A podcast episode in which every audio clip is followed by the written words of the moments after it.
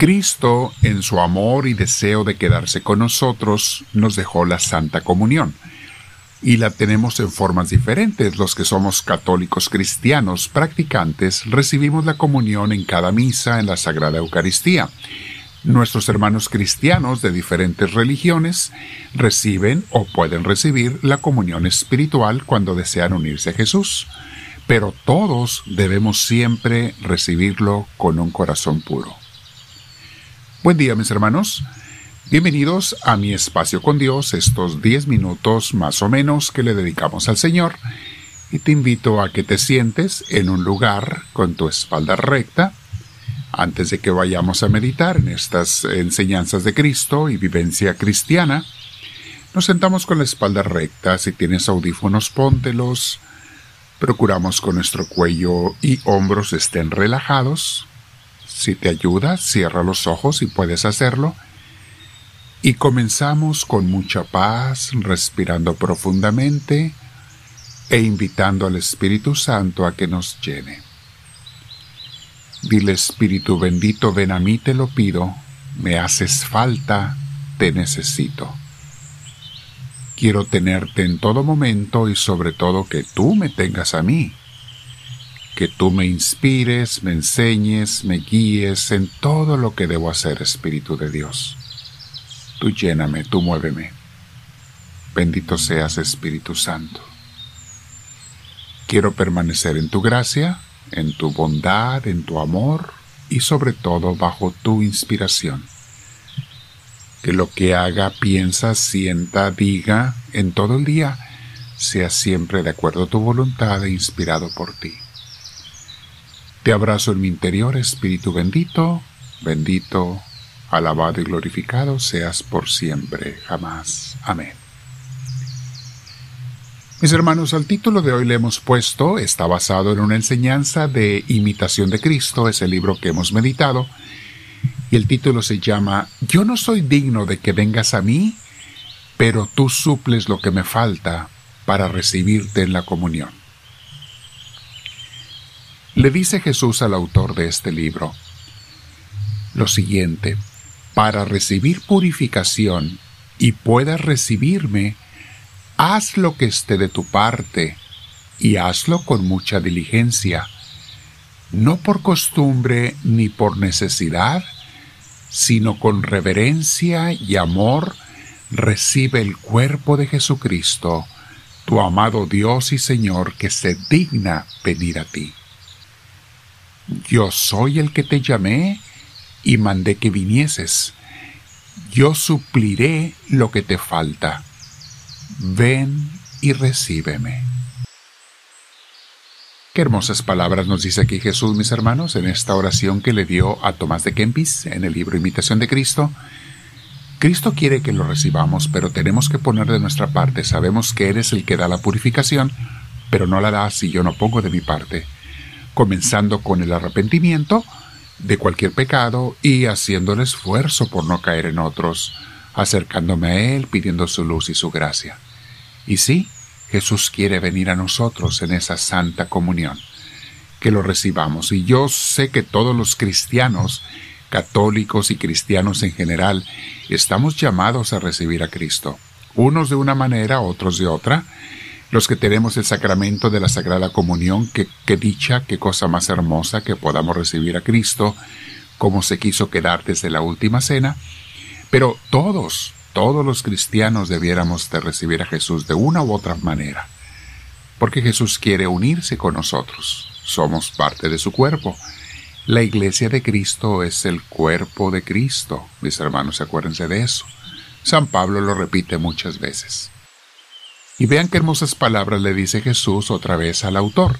Le dice, si no sientes devoción y te hallas muy seco, persevera en la oración, gime, llama y no ceses hasta que recibas mis gracias. Dios sabe, mis hermanos, que a veces pasamos por sequedad en nuestra vida espiritual, que hay veces en que no encontramos gozo, gusto, sabor ni a la oración. Eso lo entiende Dios, los santos pasaron por eso, por eso nos ayuda tanto leer sus vidas, porque entendemos lo que nos pasa a nosotros. Es normal, pero dice Jesús, pide, pide, persevera en la oración, pase lo que pase, nunca deje la oración, porque esa es la comunión con Dios, es la comunicación directa con Él. Por ahí empieza la comunión con Dios, en la oración. Y sigue diciendo Jesús, Tú vienes para que seas por mí santificado y unido conmigo, para que recibas nueva gracia y te enfervorices de nuevo para la enmienda. No desprecies esta gracia, más bien prepara con toda diligencia tu corazón y recibe dentro de ti a tu amado. Qué hermosas palabras tan consoladoras, mis hermanos. Sigue diciendo, abajo mis hermanos relean, va a estar escrito en las notas de, en, en, en, YouTube. No siempre podcast nos permite poner comentarios abajo. Cuando lo permite los ponemos. Pero en YouTube por seguro encuentras los comentarios abajo.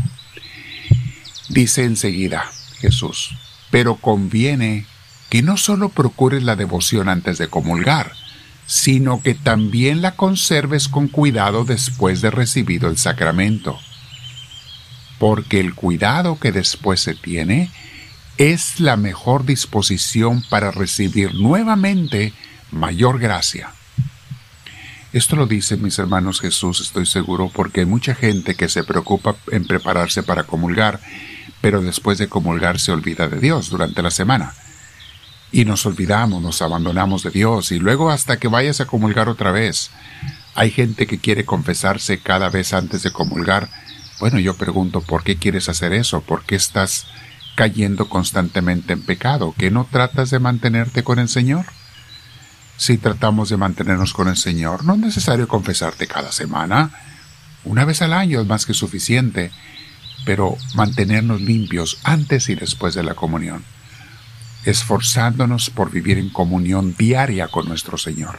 De eso habla sigue diciendo, hablando de los que a veces no se disponen para recibir, para continuar unidos a Jesús después de la comunión.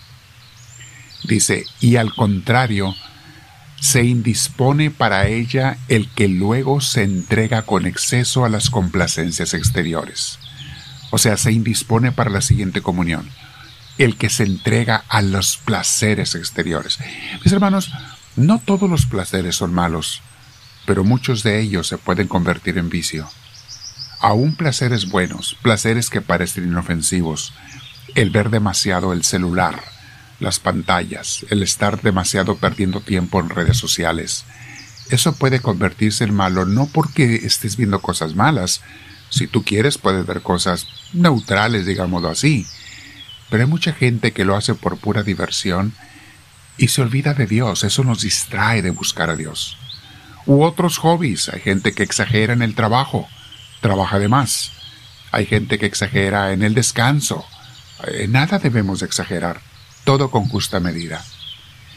Sigue hablando Jesús, guárdate de hablar mucho, recógete a algún lugar secreto y goza de tu Dios, pues tienes al que no te puede quitar todo el mundo.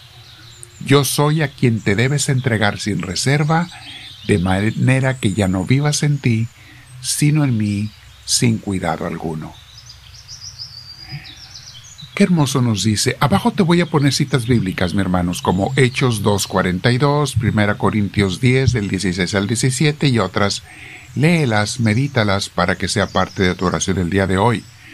Permanece y dile, Señor, me estoy preparando como debo para recibirte en comunión. ¿Hago un esfuerzo por recibirte santamente en la comunión todas las semanas? ¿Y durante la semana?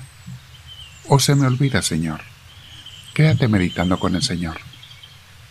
No olvides suscribirte en la cruz de nuestro logo que aparece enseguida si no lo has hecho. Si ya lo hiciste, no tienes que hacerlo otra vez.